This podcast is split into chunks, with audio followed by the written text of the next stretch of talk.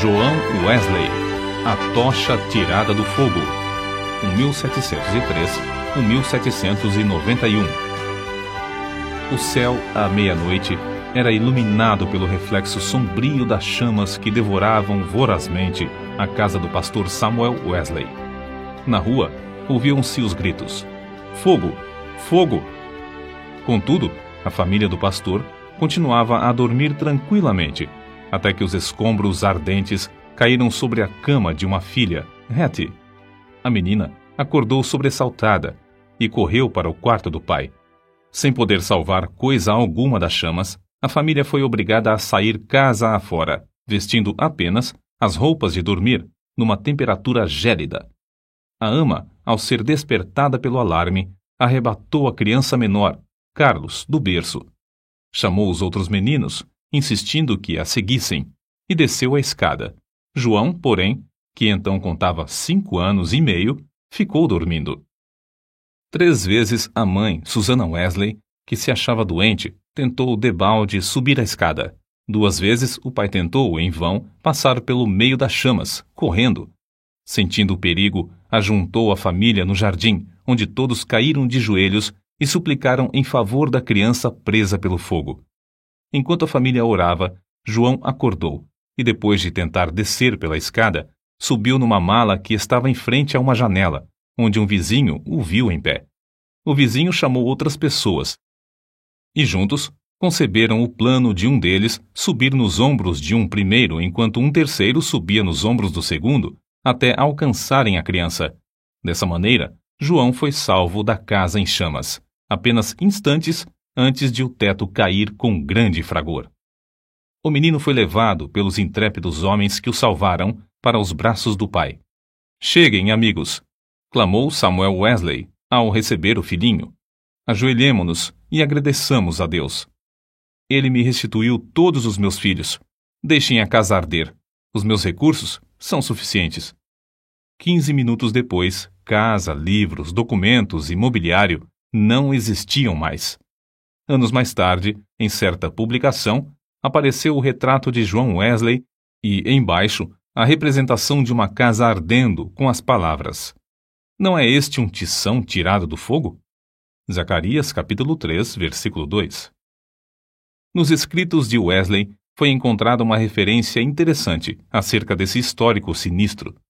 Em 9 de fevereiro de 1750, durante um culto de vigília, cerca das onze horas da noite, lembrei-me de que era esse o dia e a hora, havia quarenta anos, em que me tiraram das chamas. Aproveitei-me do ensejo para relatar a maravilhosa providência.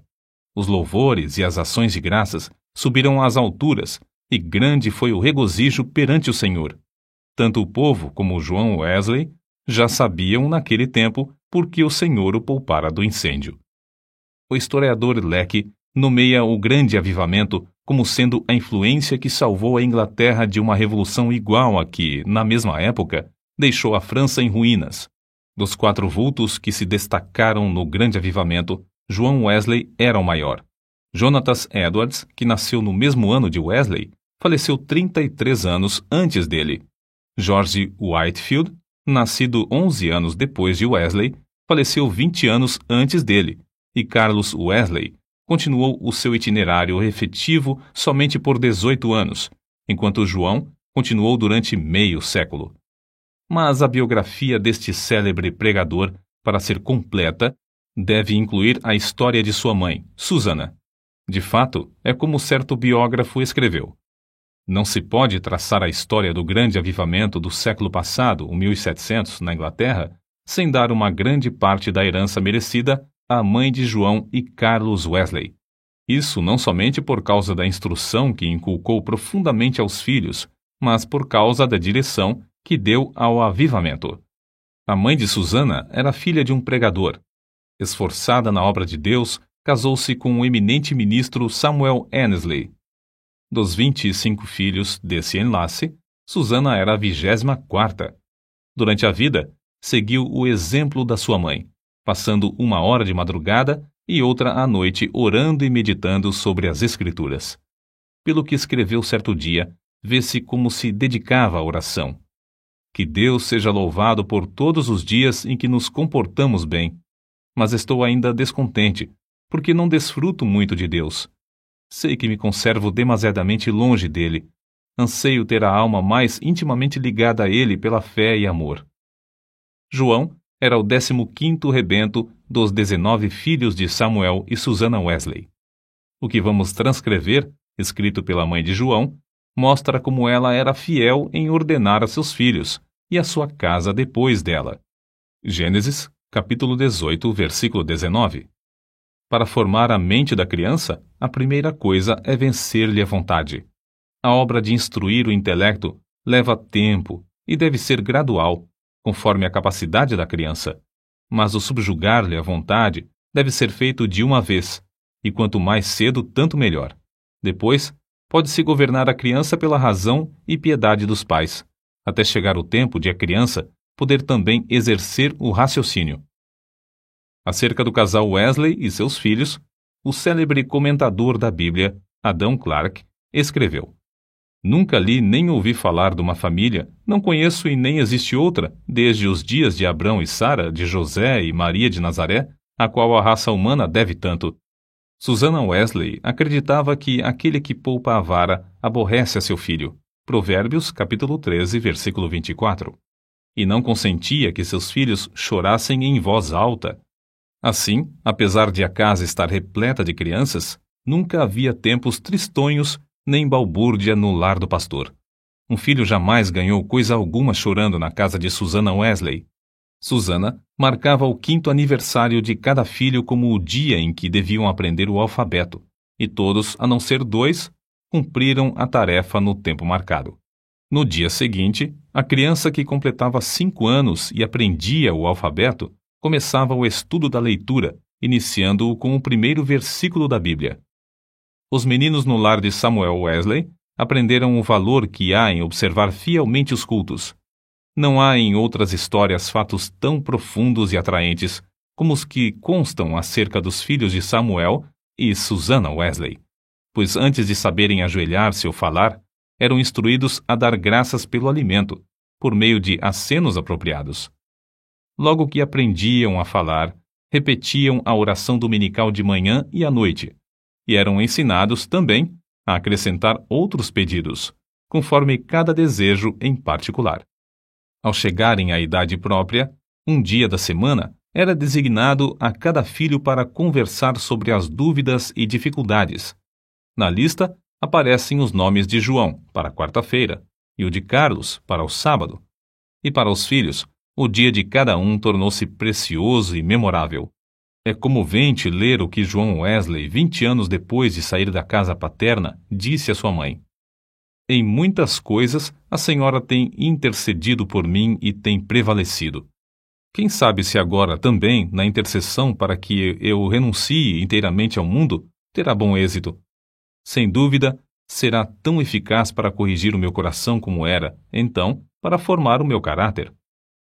Depois do espetacular livramento de João do incêndio, sua mãe, profundamente convencida de que Deus tinha grandes planos para seu filho, resolveu firmemente criá-lo para servir e ser útil na obra de Cristo.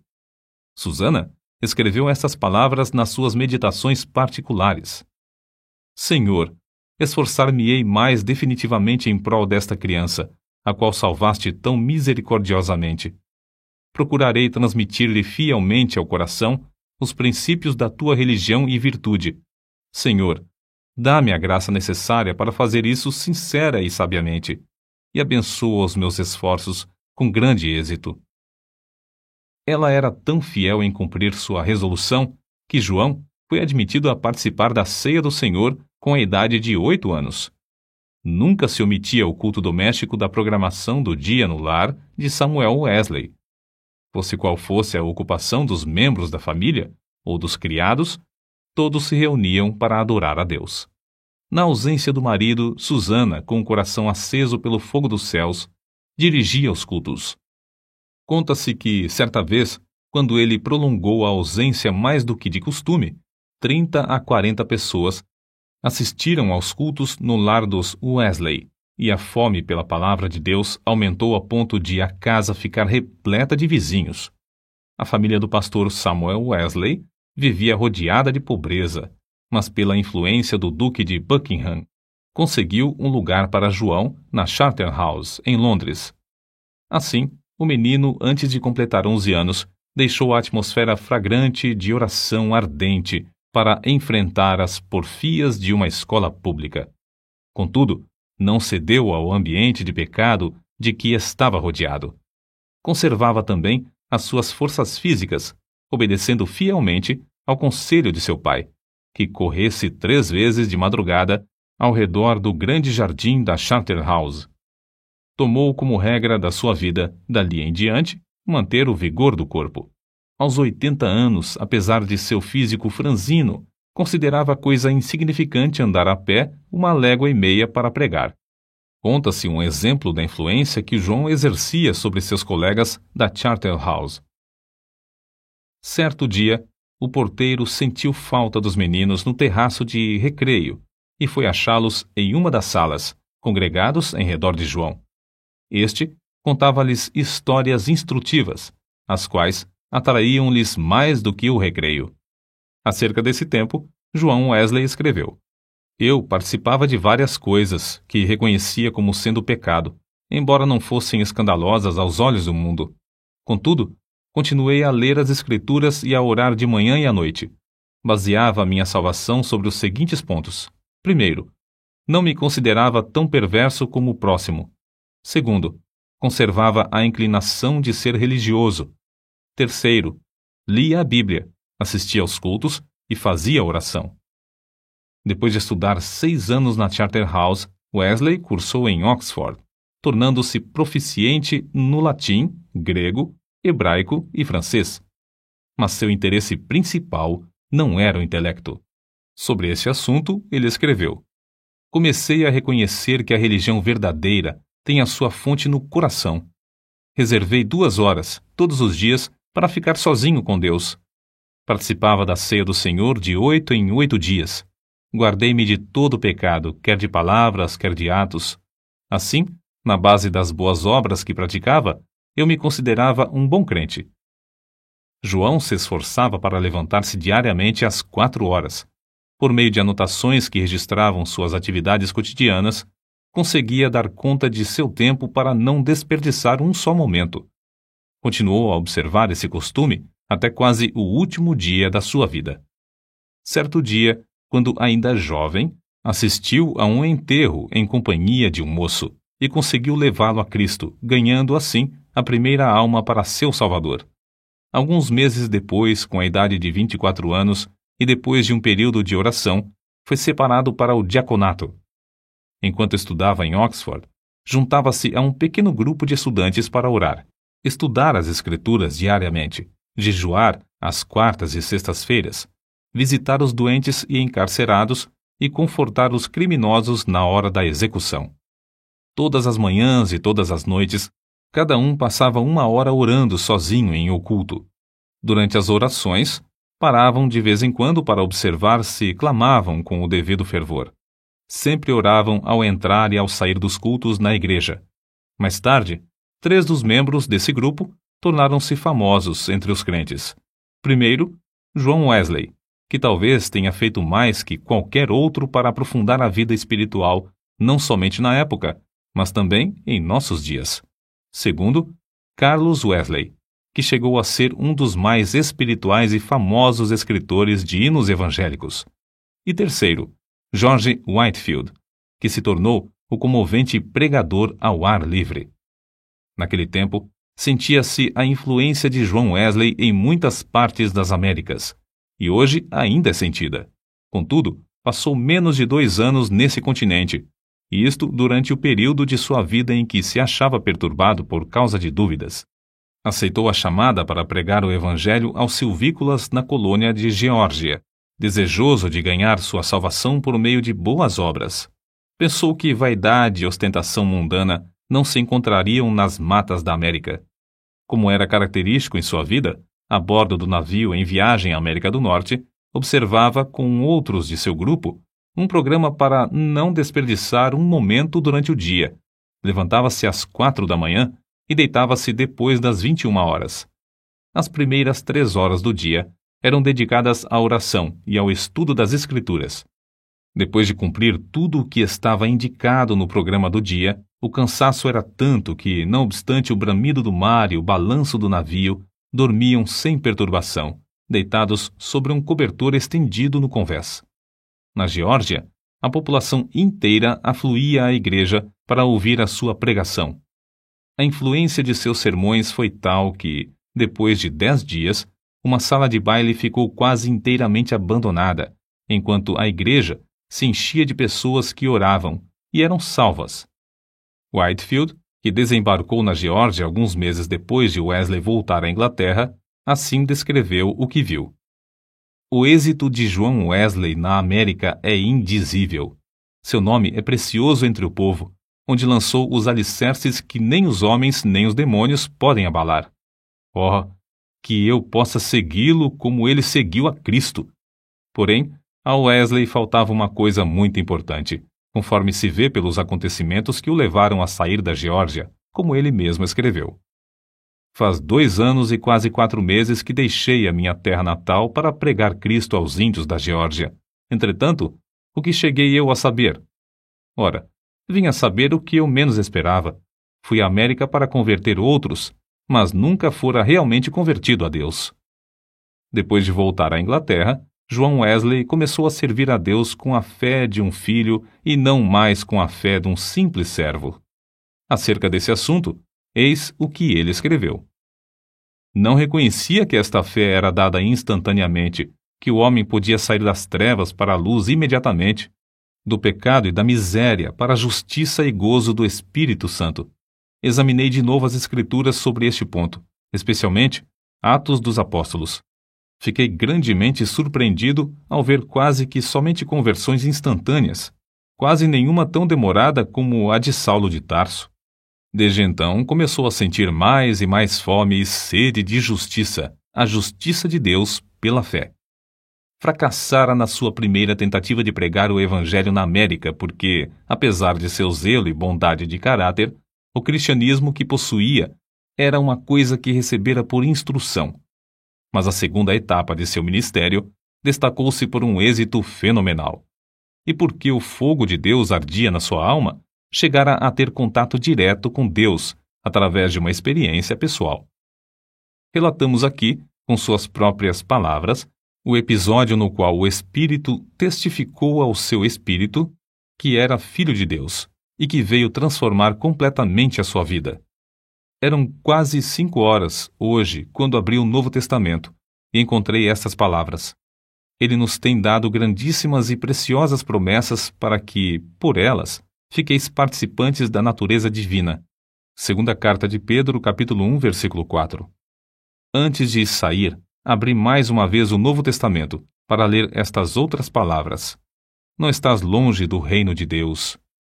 Marcos, capítulo 12, versículo 34. À noite, senti-me impelido a assistir em Aldersgate. Senti o coração abrasado.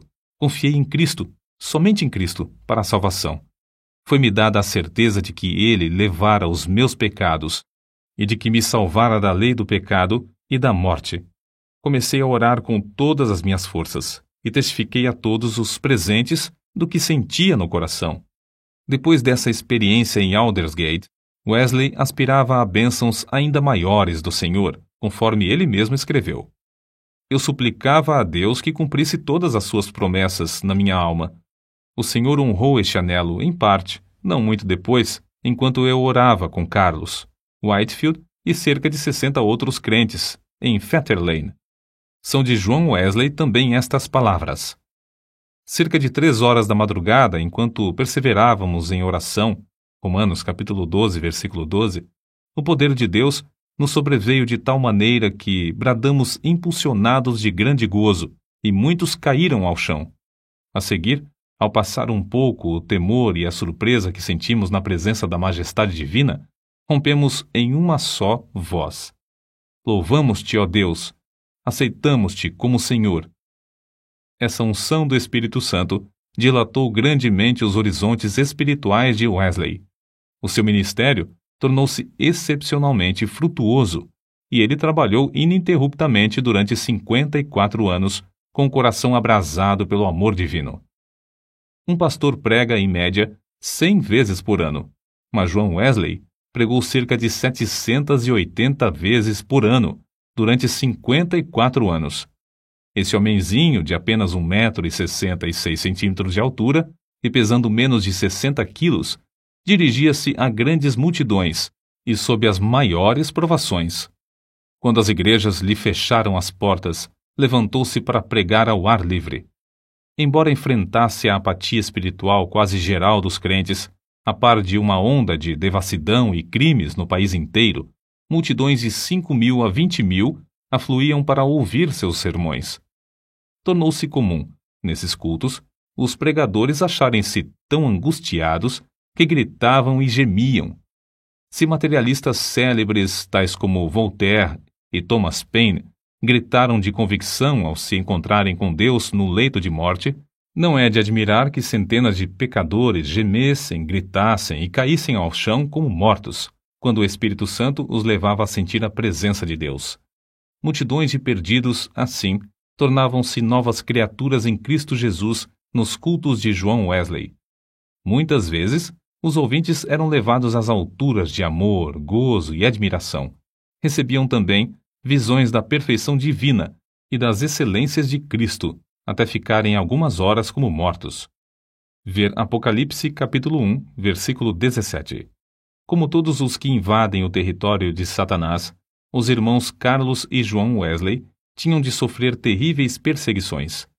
Em Moorfield, os inimigos do Evangelho acabaram com o culto, destruindo a mesa em que João subira para pregar, e o insultaram e maltrataram.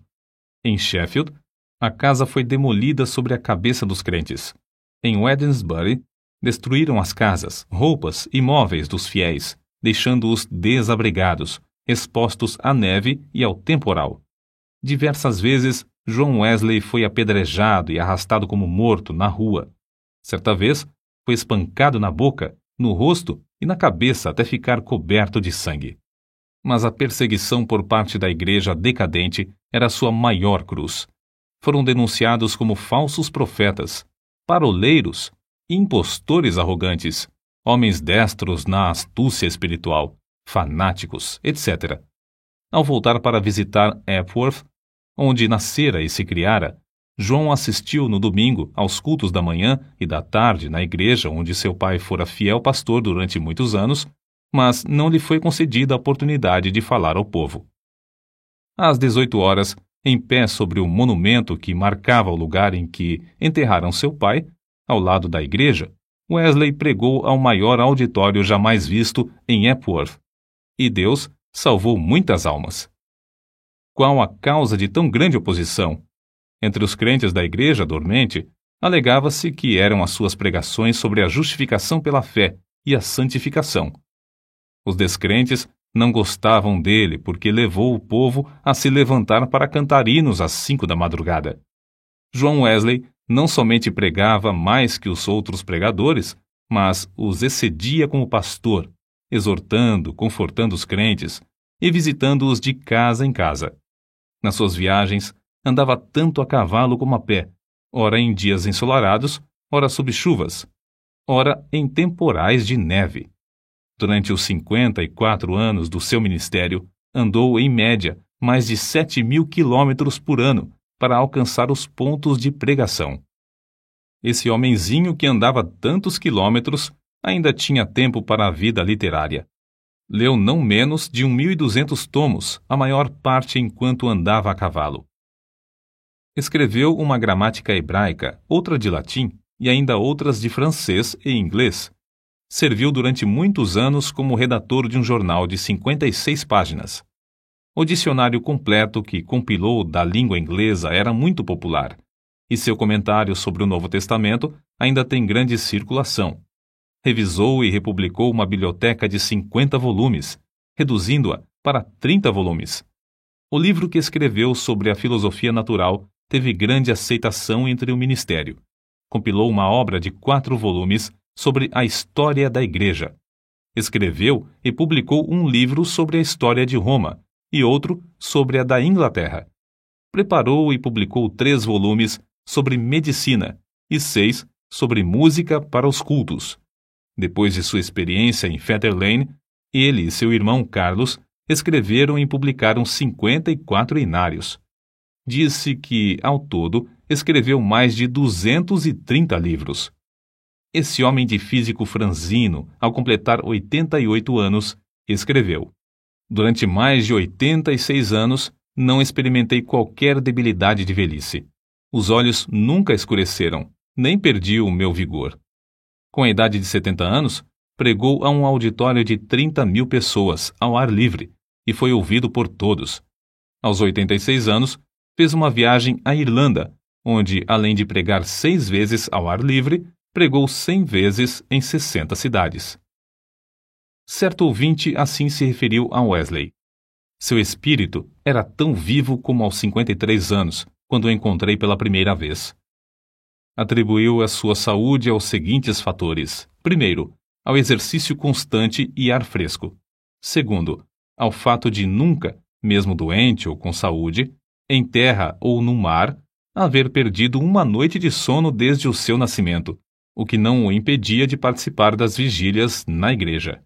Terceiro, a habilidade de dormir de dia ou de noite ao sentir-se cansado. Quarto, ao fato de, por mais de 60 anos, ter o hábito de levantar-se às quatro horas da manhã. Quinto, ao costume de sempre orar às cinco da manhã, durante mais de 50 anos.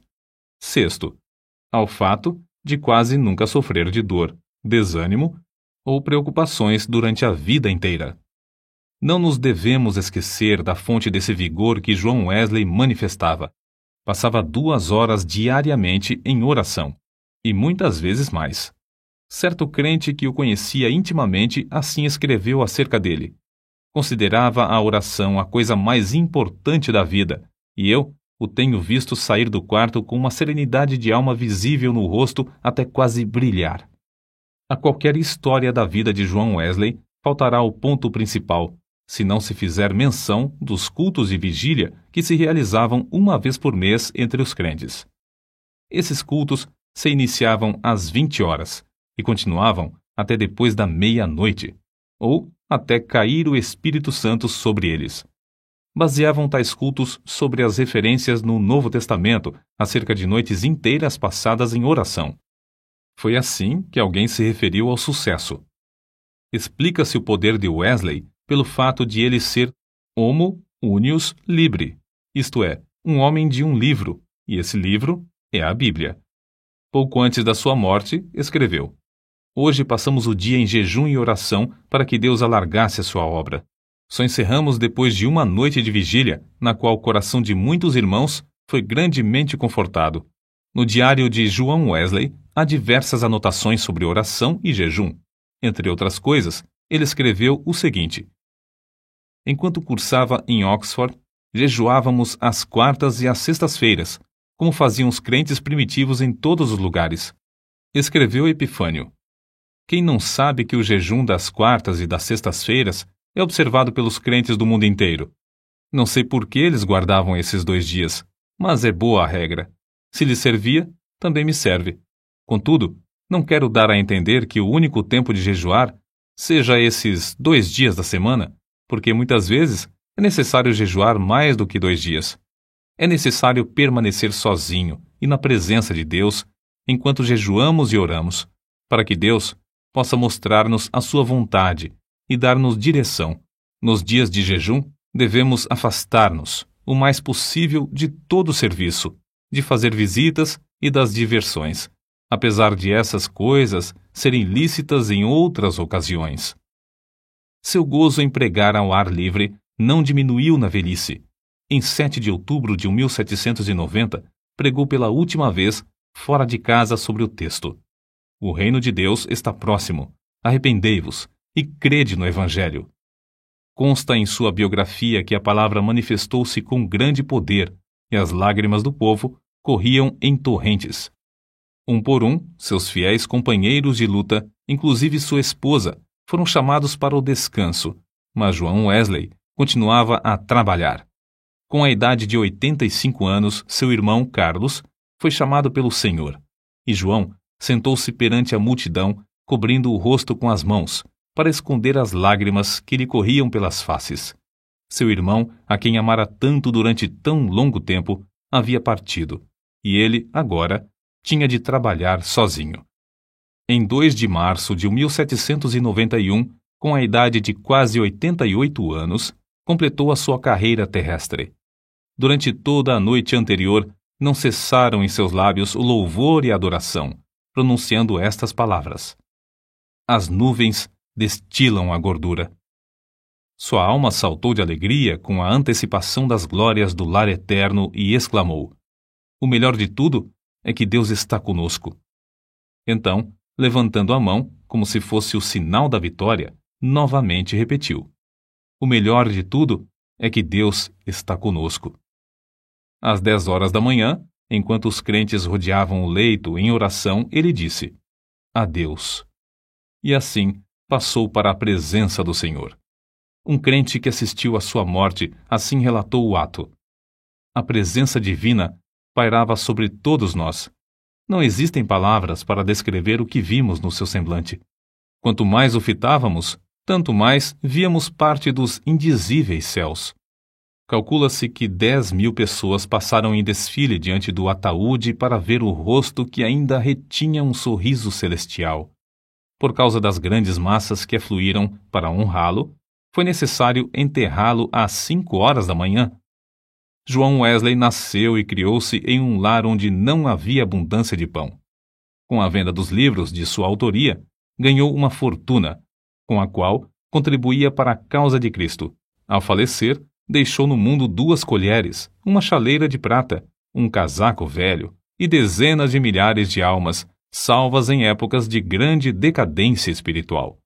Em Epworth, a tocha foi arrebatada do fogo.